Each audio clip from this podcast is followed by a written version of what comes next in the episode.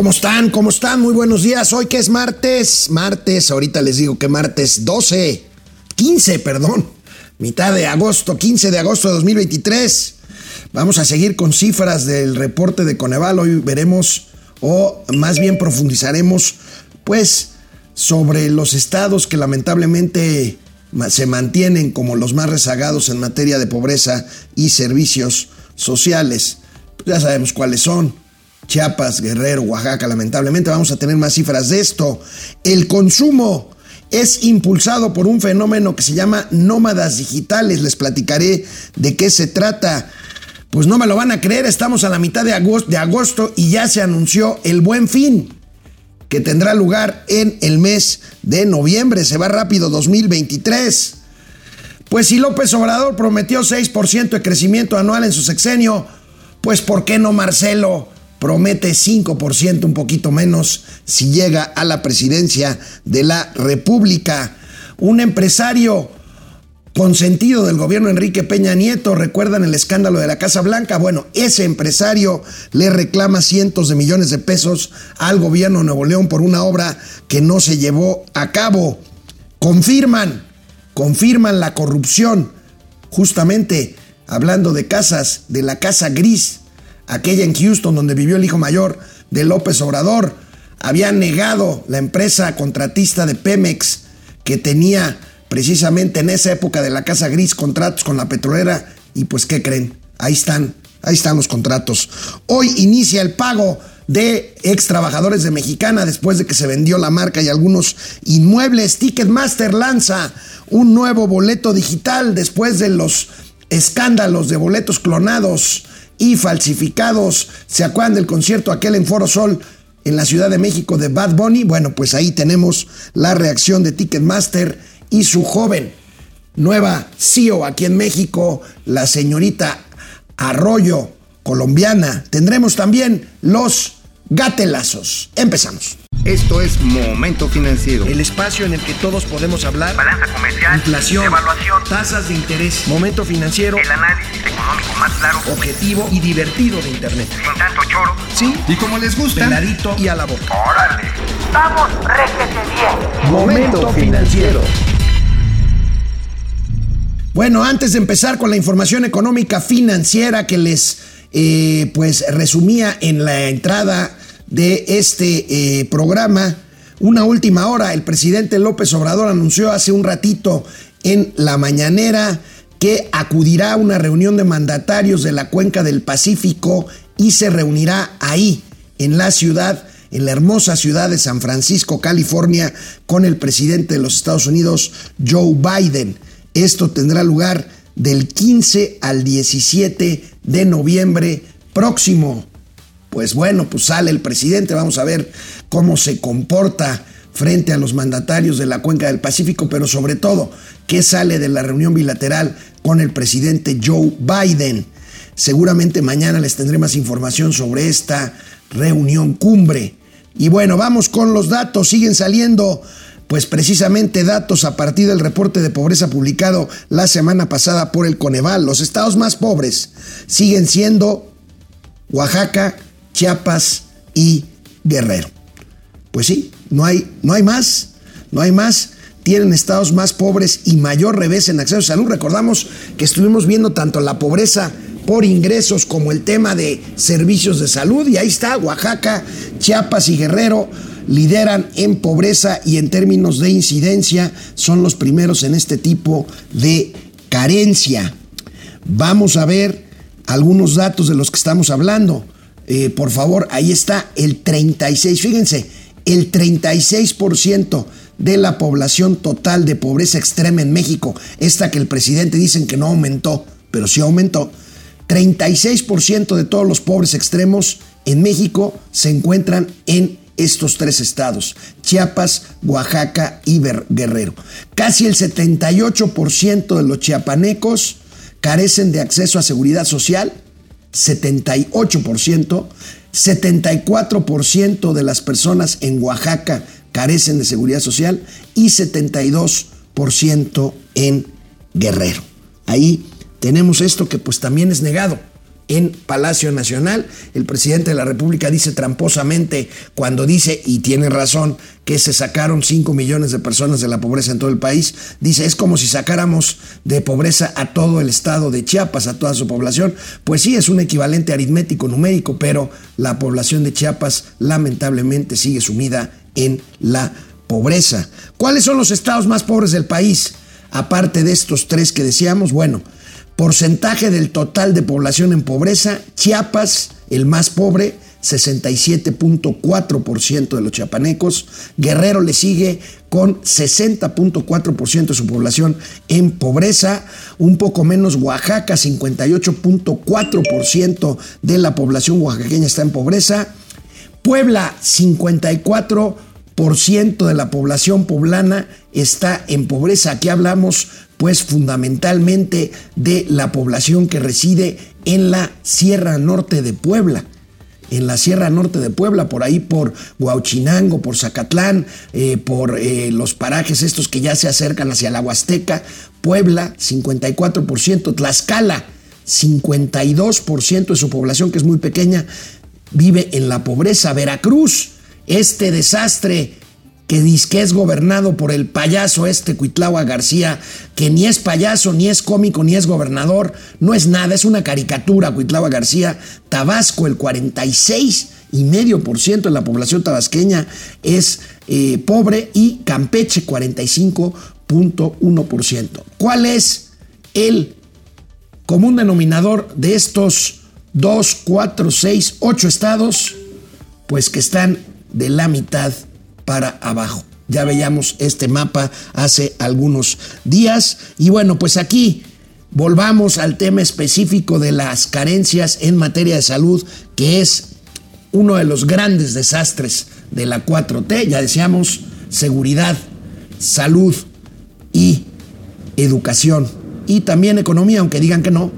Los grandes desastres de la 4T, bueno, da más detalles aquí esta gráfica sobre la atención a la salud. Fíjense, carencia por acceso a servicios de salud entre 2018 y 2022. En el 2018 en Oaxaca, el 16% de la población tenía acceso a algún tipo de servicio público de salud. Del 16 brincó al 65% en 2022. Un verdadero desastre. Y aquí, otra vez, ¿qué es? La desaparición del Seguro Popular y la desastrosa gestión de Hugo López Gatel y de Jorge Alcocer y del presidente de la República. En Chiapas, porcentaje de la población con carencia de servicios de salud en Chiapas pasó del 17.6 al 66.1%. Si esto es un desastre, si esto no es un desastre, díganme ustedes qué es. En Guerrero, del 13.8% al 52.7% entre 2018 a 2022. Recuerden que estoy hablando de porcentaje de la población sin acceso a servicios de salud. En Hidalgo, del 14.4% pasó a la mitad de la población sin servicios de salud. Y en Veracruz, de 16.7 a 49.2%. Pero, ¿qué creen? En Palacio Nacional dicen en Palacio Nacional dicen que vamos bien. Hoy, martes, disque de la salud, pues ahí estuvo Hugo López Gatel, ahí estuvo Zoé Robledo, director del INSS, ahí estuvo, por supuesto, el presidente. Ellos dicen que vamos bien, por lo menos en 16 estados y los otros 16. Aquí, Zoé Robledo, director del IMSS, tratando de tapar esta desgracia que les acabo de presentar, pues con un dedo. 22 estados han firmado para transferir sus hospitales y centros de salud al Bienestar y de esos 22 en 16 entidades ya opera el nuevo modelo de atención más, más bienestar. En esos lugares, eh, como se puede ver aquí, se han invertido un total de 2.578 millones de pesos en materia de infraestructura. Además, eh, se han adquirido en este proceso 83.962 equipos médicos, por un monto de 10.044 millones de pesos. Eh, además, en estos 16 estados solamente se han sumado 5.479 médicos especialistas. ¿Qué logramos con esto? Pues una cobertura en la atención, un incremento en la productividad y una disminución en el gasto de bolsillo que hacen las familias que antes tenían que pagar por estas atenciones. ¿Se acuerdan del dato que les di de que cerca del 50% del ingreso, este ingreso que sí tienen más ingresos las familias menos favorecidas del país, que llegan a destinar casi la mitad de ese ingreso que vieron eh, aumentado en este gobierno a los servicios de salud que ya no acceden porque ya no hay seguro popular. Ahí teníamos las gráficas que les presenté hace un momento. Es una desgracia. Dice Zoé Robledo que ya son 16 estados en donde están viendo que no haya desabasto de medicamentos. Suponiendo que fuera cierto. Perfecto. ¿Y los demás? Es la mitad. Es la mitad del país. En fin, ahí tenemos los datos. Hay un fenómeno hay un fenómeno del que cada vez vamos a escuchar más, los nómadas digitales. ¿Qué son esto de los nómadas digitales? Son pues materialmente o básicamente población muy joven, millennials, centennials, que pues trabajan en forma remota y pues se mueven o se mueven en cuanto a que su patrón está en tal país o en otro país, no se mueven físicamente. ¿Por qué? Porque si bien su patrón está, por ejemplo, no sé, en la India o en Vietnam o en cualquier lado, pues permanecen haciendo su trabajo a distancia. Los nómadas digitales se van a donde mejor les pagan para, por soluciones tecnológicas de ventas y pues esta, dice hoy el periódico El Economista, es una de las explicaciones del aumento en el consumo en México a pesar de los pesares. Nómadas digitales estarían detrás del dinamismo en el consumo, generan demanda de bienes y servicios según analistas. Fíjense, México es el quinto destino mundial de este tipo de trabajadores, los nómadas digitales, y concentra al 8.2% de las referencias como destino de acuerdo con la plataforma digital de alquiler eh, Flatio. Aquí tenemos esto justo justo los nómadas digitales. Vamos a ver cómo se distribuyen en el mundo. Ahí tenemos, fíjense qué interesante, ¿qué destinos prefieren los nómadas digitales? El 27% Portugal. Yo no lo tenía esto en el radar. Portugal 8.6% en España. Algo tiene la península ibérica que en Portugal y en España concentran a más del 35% de nómadas digitales. ¿Qué me decía Sub? Tú le sabes a esto. Eh, ah, me falta Tailandia, ya me corrigió, ya me dio un zape guajoloyet. Aquí este eh, buen eh, Davo, el sub, 12% Tailandia. Tailandia 8.2%, Argentina con toda su tragedia 8.1 México, ahí tenemos quinto lugar en destino de nómadas digitales, Indonesia, Indonesia 7.6% y ahí tenemos eh, a eh, Alemania 3.5%, eh, es Moldavia, ¿verdad? 3.9%, 2.8% Rumania y Malasia 2.1%. ¿Qué factores influyen?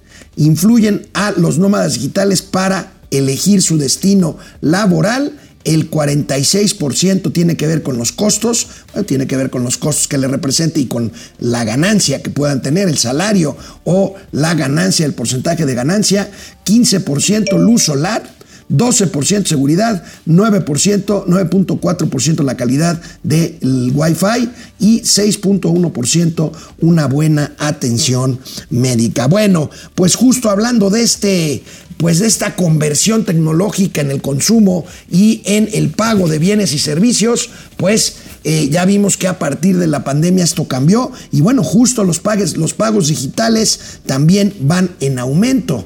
Ya hemos visto el tema de las plataformas de entrega del delivery. Bueno, pues en el caso de los pagos digitales se acelera en México, aunque aún dice Visa, uno de los dos grandes operadores de tarjetas de, tarjetas de pago, Visa y Mastercard, uno de ellos Visa, dice que todavía hay áreas de oportunidad. Cifras del Banco de México revelan que durante el 2022 el uso de efectivo como medio de pago se redujo a 82% desde un 88%. Sin embargo, pues con este 82% de pagos en efectivo, pues México sigue siendo un país básicamente que trabaja con efectivo. Yo les cuento algo, esta relación de 80-20 más o menos entre efectivo y pagos digitales es exactamente a la inversa en países escandinavos. Por ejemplo, en Suecia, en Finlandia, es al revés el 80% o aún más de los pagos se hacen ya por vía digital y ya el dinero pues está, el dinero como tal, el dinero, el dinero en efectivo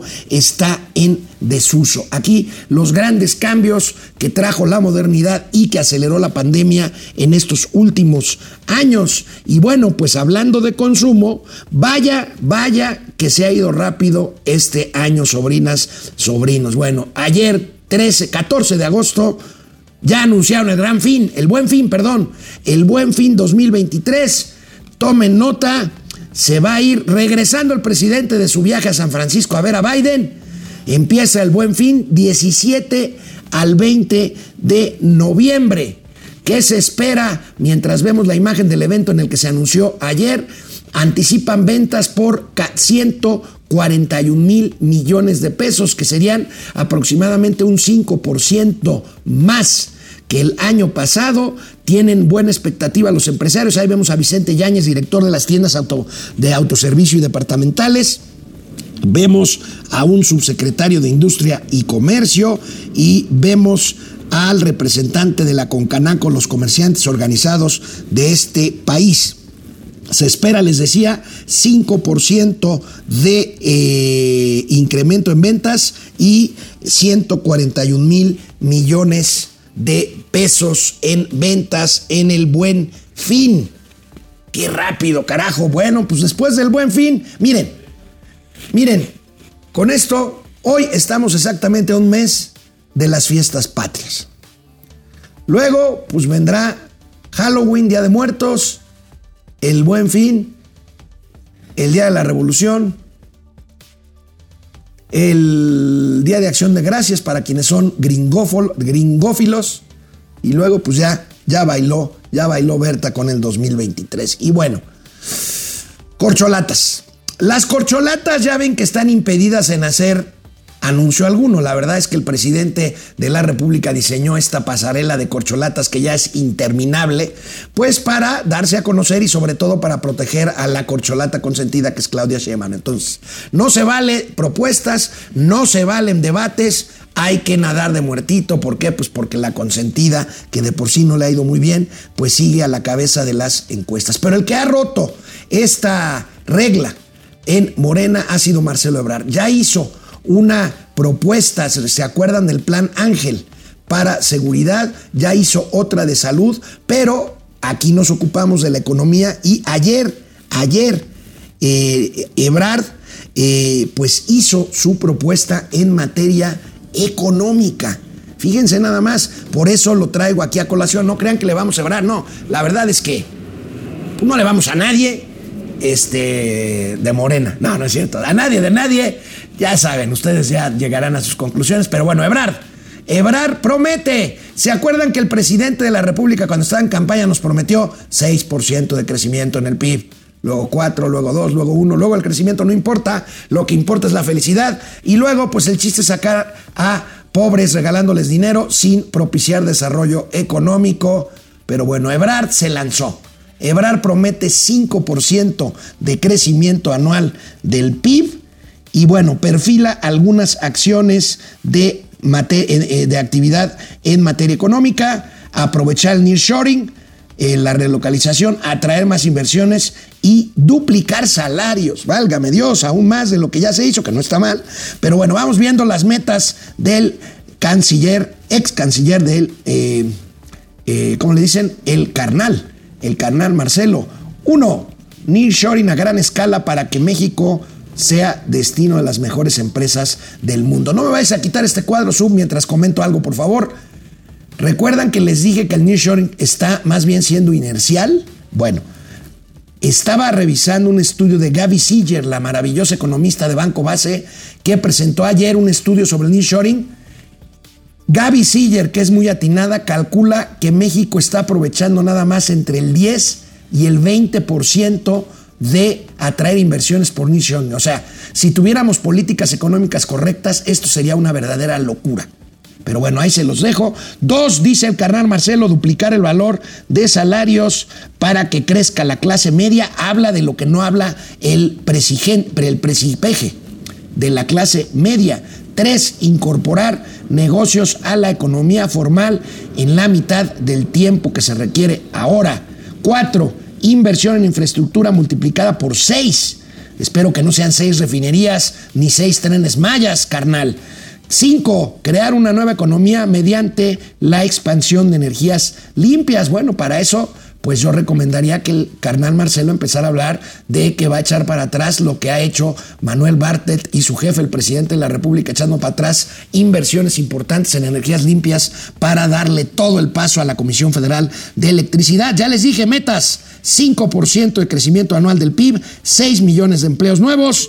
Del dicho al hecho, bueno, acuérdense que AMLO prometió 4% y terminará su gobierno con un exiguo 0.3% de crecimiento problema, eh, promedio anual. Aquí el carnal Marcelo, Marcelo Ebrard, en su evento de ayer para presentar su estrategia económica. Y mi pregunta es, ¿acaso es una crítica velada y cubiertita para no pelearse con el patrón de justamente lo que ha hecho, o más bien lo que no ha hecho el presidente de la República, Andrés Manuel López Obrador? Aquí, aquí cómo presentó este hombre, Ebrard su plan económico. Que México sea el destino de las mejores empresas del mundo. México tiene que aspirar con lo mejor del mundo. ¿Cuál es el plan económico y cómo lo resolvemos? Déjenme darles una sola idea. Queremos crecimiento económico, sí, queremos más inversiones, queremos más empresas, pero esencialmente lo que queremos es que la calidad de vida, el nivel de ingreso, los salarios crezcan. Afortunadamente vamos a una competencia en donde existe la posibilidad de un nearshoring a gran escala, o sea, vamos a tener las mejores empresas del mundo en México. Por ejemplo, ya tenemos Tesla, nos trajimos BMW, fábrica de baterías, pero México tiene hoy la inmensa posibilidad de traer las mejores empresas tecnológicas del mundo en una nueva economía. ¿Y por qué no le dijiste a tu abuelito desde hace cuatro años y medio que hiciera lo que estás proponiendo, carnalito? Pues para no hacerlo enojar, ahorita vamos a ver qué tanto. Yo pago por ver si no gana Marcelo el proceso de Morena, que creo que es lo más probable todavía, vamos a ver qué va a hacer. Por lo pronto, pues se salió del guion del presidente. Recuerden que invitó a su hijo, a Andy, a su gabinete a formar parte de una nueva Secretaría de la Cuarta Transformación. Lo batearon. Lanzó un programa de seguridad. Le recordó a, a Claudia Sheinbaum que no presumiera las cifras de seguridad en, el, en la capital, en la Ciudad de México, porque era una estrategia que él había diseñado cuando fue jefe de gobierno y desde que fue secretario de seguridad, justamente con Andrés Manuel como jefe de gobierno.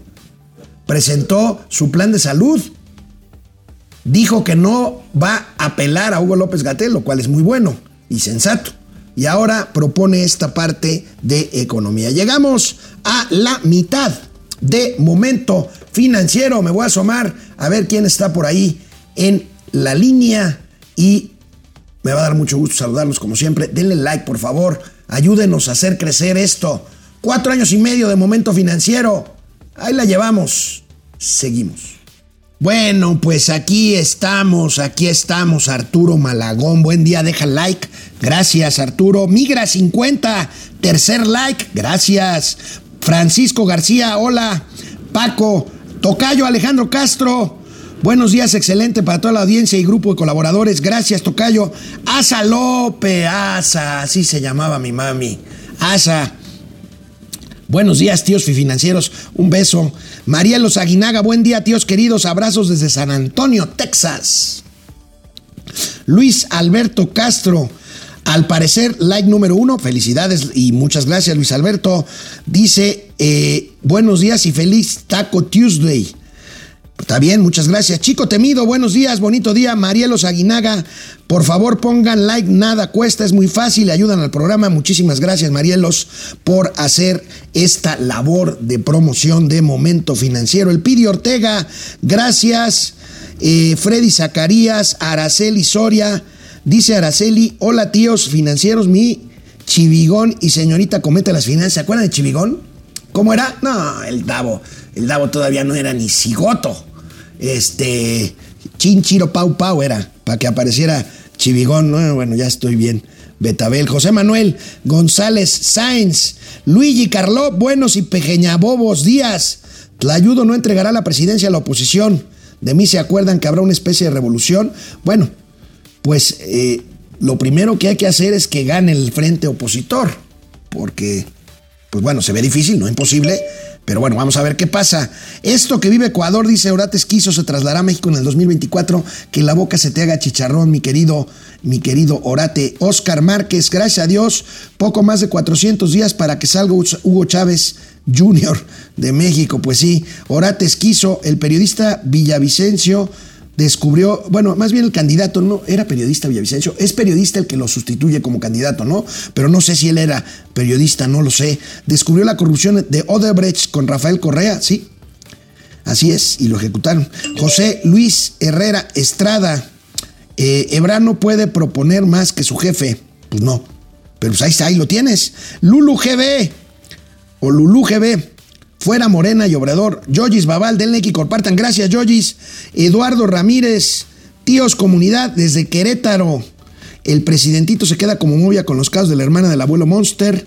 La Casa Gris, ahorita les tengo unos datos de la Casa Gris, el desastre del sector popular, etcétera. Rommel Andrade, ¿cuál gobernatura de Morena es brillante? Dime. Se dedican a ser desplegados para besar en los pies al presidente. Hay gente retenida en Chiapas y el gobernador hoy ahí levantando la manita con el presidente cuando dice, a ver, ustedes gobernadores, levanten la mano quién se iba a distribuir los libros de texto. Y ahí estaba la gobernadora de Guerrero, Martí Buitres, este hombre de Chiapas, Rutilio Escandón, y otros ahí levantando la manita. Qué horror. Qué, qué pobre país. Rommel, Rommel Andrade, eh, gracias, Javier Salinas. Saludos al tío Mau. El nómada virtual, que nadie sabe dónde está. Ese es bueno. Pero es un nómada que parece. Bueno, es que los neardentales, eh, los, los, los previos al Homo sapiens, eran nómadas. Como, eh, sí, sí, el neardental, este, el, el, señor Flores. Bueno, el, el, sondeo que organizó aquí el buen Argenis. ¿Te consideras un nómada digital? Sí, 18%, no, 58%, 51%, perdón. ¿Qué es eso? 31%. Vámonos con más información. Se confirma la corrupción del hijo mayor del presidente López Obrador. Decían que no, pues sí. ¿Recuerdan a Juan Armando Hinojosa? Juan Armando Hinojosa, un empresario del Estado de México. De hecho, su hijo murió trágicamente en un helicópterazo después de asistir a una comida de Enrique Peña Nieto, justamente. Grupo IGA, ¿recuerdan? Este grupo IGA contratista del gobierno de Peña que fue señalado por haberle dado una casa, la Casa Blanca, allá en las Lomas, a la esposa, a la entonces esposa del presidente Angélica Rivera. Bueno, hoy es la nota principal este empresario de reforma. ¿Por qué? Porque le está reclamando un dineral al gobierno de Nuevo León por una obra que se supone que se le asignó y que no se realizó. Esto dará mucho de qué hablar. ¿Por qué? Por de quién se trata y por el monto de lo reclamado. Aquí tenemos la nota, fíjense, son 3.500 millones de pesos. Es una barbaridad. Es una indemnización que exige el grupo IGA y que dispara en 4.600% el monto demandado por obra hidráulica cancelada en Nuevo León. Esto va a traer mucho, mucho de qué hablar. Por lo pronto recordó el caso de la Casa Gris del hijo mayor del presidente de la República. ¿Se acuerdan? Andrés López Beltrán, no. José Ramón López Beltrán, que vivió durante algún tiempo en una casa allá en Houston y que después se documentó que esta casa pertenecía, o por lo menos se la rentaba o se la había vendido, un contratista de Pemex, Baker Hughes. Bueno, ¿Recuerdan que Baker Hughes salió en las instalaciones de Pemex a decir que no era cierto? Bueno, o sea, que no era cierto que él fuera contratista, que tuviera contratos de Pemex, y lo hizo en las instalaciones de Pemex, pero bueno, decía que no tuvo contratos que coincidieran con el periodo en que José Ramón López Beltrán y su esposa, la señora Carolina Adams, vivieron en esa casa gris. Bueno, ¿qué creen? Hoy, Mexicanos contra la Corrupción, esta asociación favorita de, de, Andrés Manuel López Obrador y de la 4T, pues reveló lo que ya sabíamos, que estos contratos sí existen y que ahí están y que coinciden con el periodo en que la familia López Beltrán pues se trasladó a vivir a esa casa. Ellos ya viven aquí en México, en otra casa prestada, pero esa es otra historia, como dijo Nanagoya. Aquí el video de Mexicanos contra la Corrupción difundido esta mañana que confirma este, que es uno de los grandes escándalos de la 4T. Tras la publicación del reportaje de la Casa Gris, Baker Hughes negó conflicto de intereses con el argumento de que su división en Norteamérica nunca tuvo negocios con Pemex. Sin embargo, documentos que permanecían ocultos demuestran que tan solo en los cuatro primeros meses en que el hijo de AMLO habitó la residencia de Kate Schilling, alto ejecutivo de Baker Hughes, esa compañía recibió en Texas 27 contratos de Pemex por el equivalente a 150 millones de pesos. Estos son los 27 contratos que Baker Hughes negó. Pues miren, no se los paso porque pues es mucho tiempo y pues el tiempo en momento financiero es muy valioso. No tanto como la Casa Gris, pero es valioso. Bueno, resulta que en, en, enseguida de esto que les muestro, Mexicanos contra la Corrupción muestra los 27 contratos que coinciden, como dice ahí, con los primeros cuatro meses en que José Ramón López Beltrán y Carolyn Adams vivieron en esta casa del el funcionario de Baker Hughes. Vaya, vaya escándalo que prevalece y prevalecerá. vamos a ver qué dice mañana. Hoy no dijo nada el güelito. Vamos a ver qué onda con esto. Y bueno, luego de llevarse a cabo la operación de venta, recuerdan, 800 millones de pesos por la marca mexicana de aviación y algunos inmuebles más. Bueno, hoy Hoy inicia el pago a ex trabajadores, son 7 mil aproximadamente. Van a iniciar hoy por orden alfabético a pagarles lo que le corresponde de esta cantidad que se recuperó. Algo es algo. 12 años, 13 años se llevó este conflicto de una empresa en quiebre cuyos trabajadores dijeron, oigan, pues vendan lo que hay y denos nuestra parte porque quedaron completamente expuestos. Aquí tuvimos alguna vez a un ex, a un ex trabajador, un jubilado de Mexicana de Aviación aquí en el estudio. Y bueno, pues aquí la nota que da a conocer Reforma hoy de que justamente a la mitad de agosto empieza el pago, el pago de este dinero. Aquí está, entrega será por orden alfabético y los eh, beneficiarios tendrán que ir a la Junta Federal de Conciliación y Arbitraje a recibir. Ya les habíamos dicho desde hace tiempo, nosotros calculábamos que en promedio a cada trabajador le tocarán pues 60, 70 mil pesos, que pues no es mucho, sobre todo después de tanto tiempo de estar esperando y de no tener ingresos, por lo menos ingresos de Mexicana de Aviación, es algo, es algo y es quizá una buena noticia para estas personas que hace mucho tiempo se quedaron sin fuente de trabajo cuando Mexicana dejó de volar tras una desastrosa administración del señor Gastón Azcárraga y de la quiebra de esta línea aérea emblemática de eh, eh, México que con esa misma marca se supone que va a empezar a volar dentro de poco tiempo en la línea aérea del bienestar. Y bueno, pues a raíz, a raíz del problema que él, ¿recuerdan cuando el concierto de Bad Bunny en el Foro Sol, que hubo cientos, por no decir miles de eh, pues fanáticos de Bad Bunny que se quedaron afuera por boletos clonados, falsificados. Bueno, vaya escándalo que se hizo con Ticketmaster. Llegó inmediatamente una ejecutiva colombiana de la empresa a hacerse cargo de su división México y unos meses después presenta esta solución que busca evitar que sucedan estas cosas, un boleto electrónico a prueba de todo, dicen, vamos a ver qué tal funcionan, se va a tardar en implementarse esta solución tecnológica unos meses, ahí tenemos justamente a Ana María Arroyo, esta joven directora de Ticketmaster México de nacionalidad colombiana, el producto se llama SafeTix, un boleto digital en, contra y a prueba de revendedores y de falsificación. Vamos a ver, en unos meses la empresa confía en que la implementación de este ticket y este sistema a nivel nacional para espectáculos, conciertos, deportes, en fin, todo lo que hace Ticketmaster, afortunadamente, afortunadamente, y lo digo no por Ticketmaster, sino en general por la competencia que sabemos que es lo que funciona para que una economía sea mejor, Bueno, afortunadamente eh, este, este monopolio que tuvo durante años Ticketmaster ya se ha ido disolviendo y ya hay varias opciones más de venta de boletos en este país, aunque Ticketmaster sigue teniendo una buena parte del mercado. Lanza ahora tratando de recuperar la confianza y este mercado justamente esta iniciativa de boleto el electrónico. Bueno, pues vámonos con la segunda pausa de Momento Financiero para poder regresar con ustedes y con, ¿qué creen? Los, los gatelazos. Me dice la producción que esta herramienta de Ticketmaster ya está disponible en algunos escenarios como la Arena México. Pues bueno, vamos a ver si funciona. Y bueno, ahí tenemos a Gregorio Cruz. Todavía la mujer del Zángano tiene ya un hotel en Holbox. Cobran una noche solo 10 mil pesos, son pobres. Pues bueno, pues salió con dinero la señora Calimán contra el Santo. La casita de José Ratón es de cartón, piedra. Como la canción del gran Juan Manuel, Joan Manuel Serrat. Antonio Pedraza, gracias. Joaquín Cortés.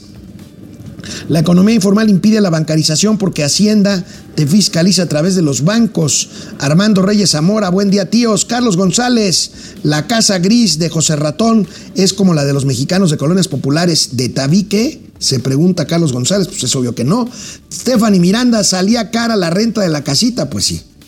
Luis Pérez, que la senadora Xochitl denunció en Estados Unidos, correcto, fue ahí a sacarle fotos y luego presentó una maqueta, ¿se acuerdan? De la Casa Gris allí en el Senado, Rommel Andrade, que le devuelvan al pueblo lo robado, César Contreras, desde Mexicali, la capital del infierno, puta, vaya que hace calor ahí, Laura Elba Ávila, Becerril, Lebrar y Mario Delgado, que regresen lo que se robaron de la construcción de la línea 12 del metro, esa sí es una buena propuesta, Oscar Márquez, Superboletos es confiable en su mayoría, esa es una de las boleteras nuevas que compiten con Ticketmaster, eh, José Almazán Mendiola me corrige y se lo agradezco y lo reconozco. No fue el Foro Sol, fue el Estadio Azteca. Sup, ¿no fuiste a ver a Bad Bunny? Caman. No pudo, dice este, el buen Sup. Oscar Márquez, mexicana del bienestar, qué asco. ¿Se dieron cuenta que me vi como López Obrador? La caga uno y le echa la culpa a otro. ¿No? Ya estaba culpando aquí al sub. Bueno, una disculpa, efectivamente. Gracias, Pepe Almazán. Oscar Márquez, mexicana del bienestar, qué asco. Minerva Barrón, ya pintaron con los colores del PRI los aviones. Este, eh, José Armando Galván Mora, puro prianista dolido. David Magnot, saludos, lo que les toca a los de mexicana, casi nada. Pues no, pues no, definitivamente. Pasó demasiado tiempo. Pasó demasiado tiempo. David Magnot, saludos al PG fracaso con el Insabi eso es criminal. Lo es, David. Bueno, pues vámonos con gatelazos. Bueno, pues saludos a Mafa, que está muy interesada en el tema de nómadas digitales. Pues ahí un besito. Te amo, Mafa. Este, bueno, vámonos con los gatelazos. Hoy que hablamos y hemos hablado en los últimos días de la tragedia de salud pública en este país, el desabasto de medicinas, en fin pues es un buen momento para pasar aquel gatelazo que comentamos pero que no habíamos pasado porque estábamos de vacaciones. ¿Se acuerdan cuando el presidente dijo, como Javi Noble, ¿se acuerdan el de nosotros los nobles? ¡Pum! Hacemos un almacenotototote de medicinas y listo, problema arreglado. Aquí este gatelazo infame del presidente López Obrador. En los países donde hay estado de bienestar, hay seguridad desde que se nace hasta que se muere. Ese es el ideal que tenemos. Seguridad desde la cuna hasta la tumba.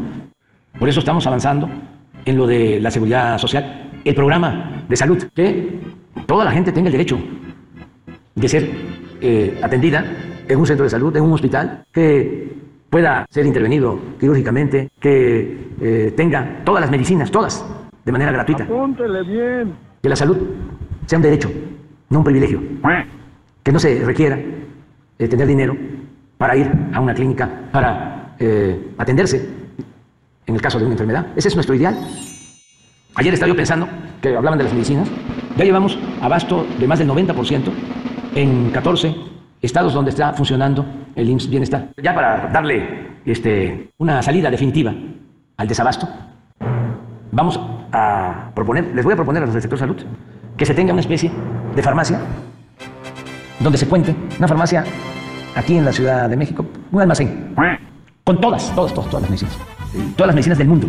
En cantidades este, razonables. Para que cuando eh, falte en un hospital, ahí, como un banco de reserva de medicamentos. Y lo vamos a hacer. Me canso, ¿Cuánto nos puede canso. este, significar eso?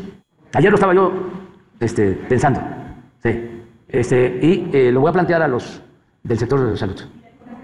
Y eso es para que sí, en un avión este, o por tierra, hay necesidad de estos medicamentos, se mueve. Y siempre se tiene eh, en inventario todo. Todo, todo, todo. Hasta las medicinas más eh, específicas y eh, difíciles de conseguir en el mundo.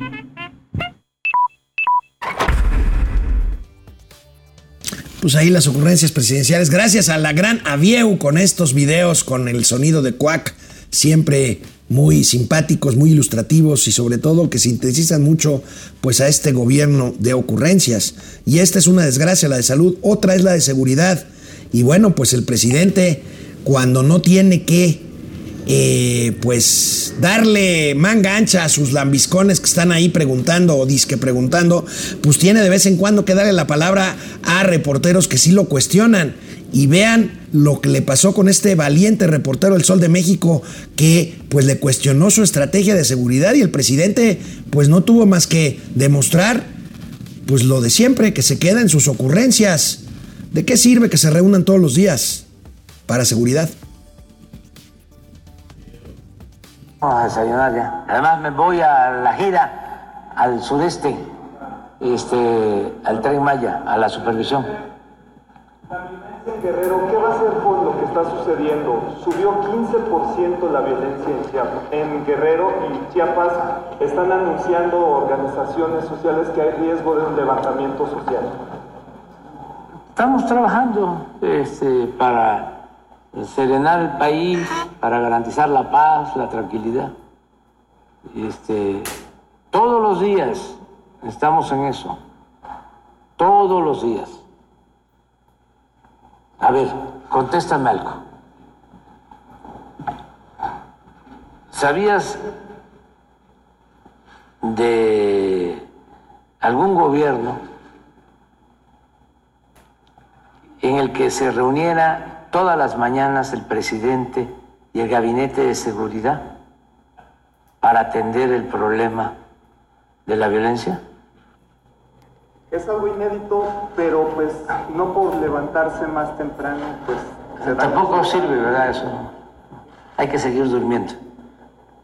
Eso es lo mejor. Bueno, adiós, adiós. Pues lo acorralaron al presidente y lo balconearon, porque sí, no hay un país del mundo donde todos los días a las 6 de la mañana se reúnan para hablar de seguridad. Lo que pasa es que tampoco hay un país del mundo en donde haya los índices de violencia e inseguridad que hay en México. Entonces, pues de qué sirve? Pero pues el presidente dice, pues entonces hay que seguir dormidos, como diciéndole, no te atrevas a cuestionarme. Qué horror, qué horror. Bueno, miren, apaguen su celular, no les vaya a pasar lo que a un ministro de la corte le sonó su celular, pero ese no es la bronca, eso me pasó a mí un día en Los Pinos. Me habló mi hijita querida y me había, no, más bien no me habló mi hijita, me hablaron de la oficina, pero mi hija me había puesto un tono ahí indebido para una reunión de alto nivel. Aquí la sesión de la Corte, de la Suprema Corte de Justicia de la Nación interrumpida por el celular de uno de los ministros. Gracias, ministro Ponente. Eh, ministro González. Muchísimas gracias, ministra Presidenta. Perdón, perdón, perdón. Son noticias. Disculpen. Muchísimas gracias, ministra Presidenta. Estoy a favor del sentido del proyecto. Sin embargo, conforme a mi voto aclarado. Bueno, pues ahí tienen lo que le pasó. No les digo qué tono me había puesto mi hija hace como 15 años o un poco más. No les digo, porque, porque bueno, este, a ver, está el debate de los libros de texto. Y, pues este falso debate para mí. A ver, los mexicanos, todos, o materialmente todos, o la mayoría, somos mestizos. Tenemos de origen tanto a la población indígena como a la colonia española, a los españoles. México no existía, existía el imperio mexica. Pero México, ese que ahora apelan todo el mundo, es que México en su origen y pinches españoles, México no existía. Somos un país mestizo, resultado de, un, de una colonización, después platicamos de la colonización, de España a pueblos originarios. bueno, sodomización, me dice el sub, bueno, somos mestizos. Fíjense en este video que critican que algunos critiquemos los libros de texto gratuitos, porque según esto nos oponemos a que en la educación se dé lugar a los pueblos originarios. Se les da lugar a los pueblos originarios, pero dicen que hay un eurocentrismo en los que criticamos los libros de texto. Pues vean los rasgos físicos de estas señoritas que hacen este video. O sea, no hay, no hay lógica. Miren. Chéquense nomás el siguiente videazo sobre los libros anteriores de la SEP de cómo los libros en México estaban hechos para que psicológicamente los niños crecieran con la idea de la sumisión y la adoración extranjera. ¿Qué quiero decir con esto? Cuando tú a un niño le impones una historia de, de pérdida, de que fueron derrotados, de que pues fueron los pinches ahí, güey, porque si te dicen, ¿no? Hernán Cortés venció y derrocó al gran ejército mexica con solo 500 soldados. Nunca te dicen que fue porque eran unos pinches mugrosos que trajeron la viruela, que tenían armas de fuego, que los mismos tlaxcaltecas pues apoyaron. Total, la mayoría de nuestros libros de historia se enfocan en historia de Europa y de cómo España venció a México. Y creces psicológicamente pensando que Europa es mejor, que ser gringo es mejor. ¿Y quién es su madre, güey? Claro que no, qué bueno que los nuevos libros están recordando la grandeza histórica de este país y la redignificación nacional. Ese es lo que tanto les duele, güey. Los niños de ahora van a recordar de dónde vienen. Ya van a ser niños con un amor diferente a su patria que tal vez ya, no van a discriminar tanto a los pueblos originarios, al contrario, ahora les van a dar el valor que siempre han merecido y que la sociedad les arrebató gracias a nuestros pensamientos pendejos de que es mejor ser europeo eh, o gringo o mamás así. No, güey, ya chingar a su madre, se les acabó el tiempo de, de, niños sumisos con la idea de derrotados y conquistados. Es chingón por los nuevos libros y, y que se jodan los pinches viejos libros de texto. Vayan a ver el video completo, voy a etiquetar a la chava, neta pinche videazo. Porque para poder saquear un pueblo es necesario que ese pueblo sea sumiso. Necesitas mantener bajito el amor por la patria en las personas para que estas personas no defiendan la riqueza de su patria. Necesitas inculcarles admiración por los pueblos que los saquean para que lo permitan. O sea que a quién le conviene que esto no suceda. Todos sabemos que el gobierno que quiere saquear quiere mantener ignorante a la población. Pero en cuanto llegan a querer cambiar algo en el sistema educativo, y como dicen en el video, a redignificar a los pueblos indígenas, a los mexicanos, ahí sí salta un montón de gente a decir, no, no cambien los libros. Educación. Tengo información que me engañaron durante toda mi vida de estudiante. Había mujeres mexicas que para llegar al altar de los sacrificios en lo alto de alguna pirámide se pintaban el pelo de güero y se alaciaban el cabello para estar presentables antes del sacrificio a los dioses. Dios de mi vida. Dios de mi vida. Bueno, cuando el presidente de la República no sabe que quien lo cuestiona es de un medio aliado a él, de la jornada. ¿Ya ven que, de qué medio vienes? No, pues de reforma. Pues sí, pues claro. Vean lo que pasó cuando lo cuestionó un amigo jornalero. Saludos a la jornada.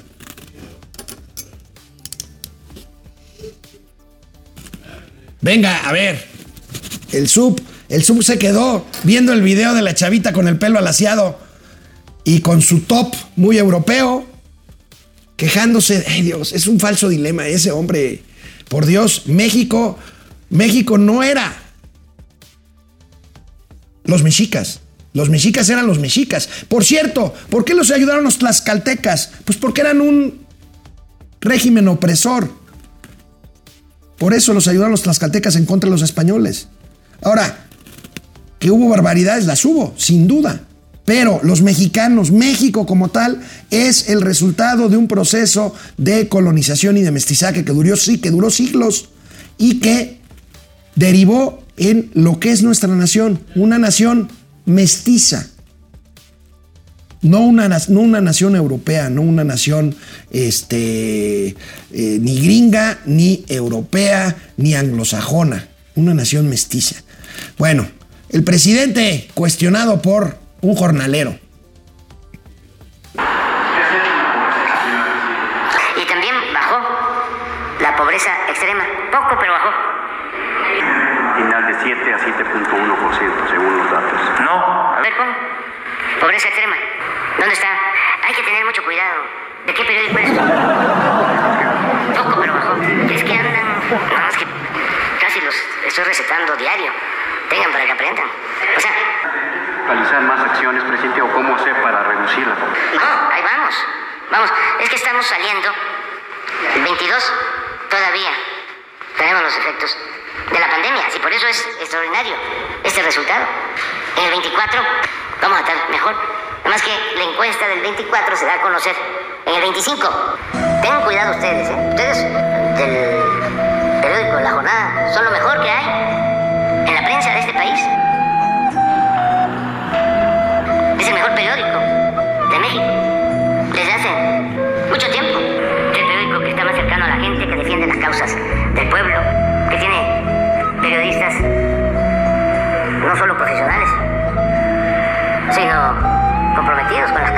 populares. Nada que ver con los periodistas, con todo respeto, de reforma. ¿Tú de qué periódico vienes? De la jornada. Ah, bueno. Ah, bueno. Y después hasta le echó sus lisonjas. Estaba incómodo el reportero de la jornada, imagínense nada más.